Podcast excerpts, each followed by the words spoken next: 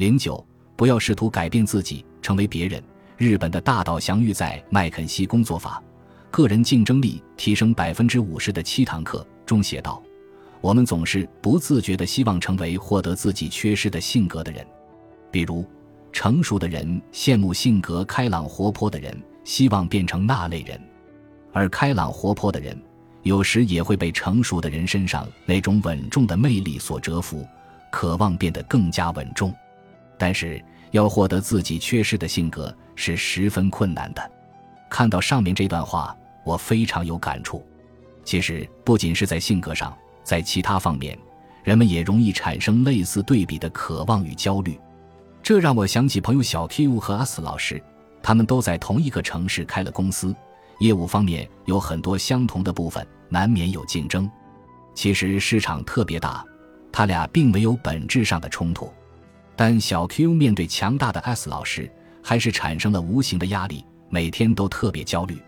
我劝他：“你一九九二年出生的，S 老师比你大了十岁，他又不是第一次创业，他做得好也是应该的。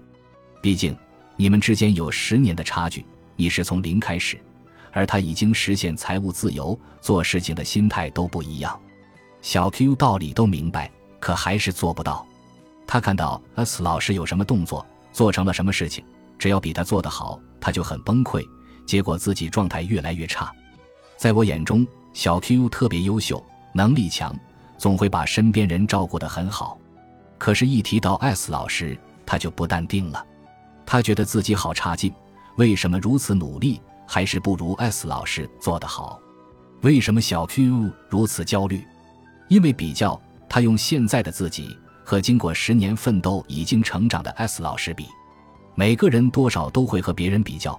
读书时，我们会因为成绩被人拿来比较；长大了，工作、婚姻、是否买房等都会拿来比较。当然，比较也有很多好处。和别人比了之后，我们才知道自己所处的地位。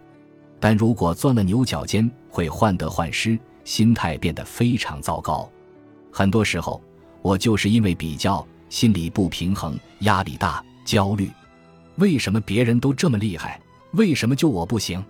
随着成长，我渐渐意识到，每个人都有自己独特的优势，不能以自己的短处去比人家的长处。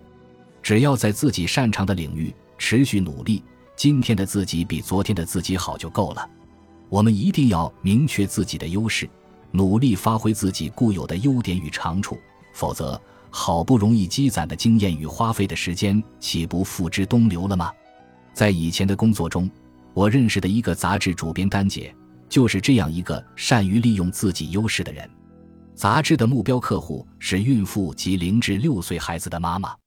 现在大多数纸媒都死掉了，而她现在主要做全国性的母婴类活动，手里有很多大品牌的总代理。她能够从一个纸媒做成活动大咖，转型挺成功的。用他自己的话说：“我现在变成一个公关公司了。”有一次，我们说起这件事情，共同的朋友郭老师讲，这是基因的问题。从过去到现在，我们去讨论一个项目的商业模式，很难讲对还是不对，因为创始人很难复制。他们夫妻俩的性格决定现在做的事情成功了，而有些纸媒变成了新媒体，一年也能赚几百万。任何事情都不是绝对的，一定是和你基因最匹配的那个项目才能够做好。为什么这么说呢？因为这些活动的参赛选手都是大肚子妈妈，如果一不小心孕妇从台子上掉下来，出一件事情，几个月都缓不过来，可能就上黑名单了。这些活动虽然很赚钱，但风险特别大，而且每个月都有大型活动，要全国各地跑，还不算每个月的小活动，非常考验团队的执行力。她和她丈夫都是非常细心的人，比如。孕妇不允许穿高跟鞋，她会一个个检查，谁穿带一点跟的高跟鞋都不行，每一个细节会反复确认，并且她的团队都是她用十几年时间沉淀下来的，和她的公司文化也是相符合的。这种基因确保了她的事故率很低。如果粗线条的人来做，肯定事故率高。在一个地方做活动，如果下午能结束的话，就会赶晚上的飞机回上海。我们大活动、小活动都和他合作过，团队的战斗力不得不让人佩服。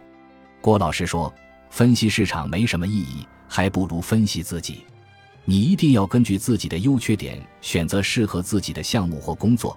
任何细分领域都有机会。现在移动互联网热，估值被吹得很高，很多人都觉得这是大市场、大机遇，纷纷进军移动互联网，以各种概念进行包装。无论这个市场炒多热，有多少机会。”我只会学习相关知识，并且运用到自己所做的事情上，绝不会去玩纯互联网的东西，因为我的基因里没这东西。一路走来，很多人可能会迷失自己，对自己不了解，受外界的影响，做了自己不喜欢的工作，嫁了自己不喜欢的人，因为周围人都告诉你这个工作非常好，有荣誉、有地位，还可以赚钱，这个人也很好，嫁给他衣食无忧，从此过上幸福的生活。我们总是分析什么好，而忘记了最重要的一点：你自己喜欢什么，擅长什么。有时候，明明最适合的是打工，偏偏想要创业当老板；明明找一个踏实本分的人最幸福，却一心想要嫁入豪门。分析自己擅长什么，而不是看别人说什么。选择比努力更重要，选择对了，就成功了一半。我是信命并且认命的人。可我并不悲观，我会努力扮演好自己该扮演的角色。那如何才能够更好的了解自己呢？这是一个长期的过程，我们一生都在做这样一件事情。我有几点经验分享给大家：回到原生家庭，寻找父母身上的优点。一般情况，他们身上有的东西，你身上多少都会有。我的性格、做事情的方式就很像爸爸。他擅长交际和资源整合，而我多少受到了他的影响，所以我们要找到父母身上最明显的特质，把好的一方面发挥极致，结合自己的现状发掘自己的优点。我们一定不要想着变成另一个人，而是根据自己的学历、专业、所处的环境，看看自己现在做什么，哪一方面做得好。这个需要自己每天总结，慢慢发掘。找到后，耐心打磨，让它更突出一些，突出到可以用它生活赚钱。找几个身边人，让他们评价一下你。你可以找身边的人，可以是父母、朋友、老师、领导，让他们评价你的优点，并且举例子。我就经常让刘先生说一下我，比如他说我很努力，积极去寻找资源，热爱学习，但是做事情要考虑全面一些，稳一些。不能那么激进。当别人说的时候，无论你觉得是否有道理，都要先认真听一下，仔细想想。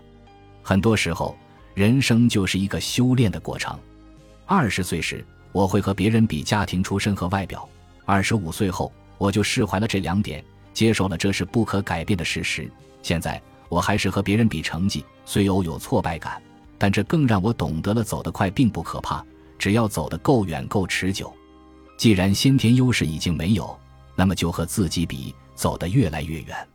不要试图改变自己成为别人，我们要不断提高原本的自己，才能赢到最后，获得最大的回报。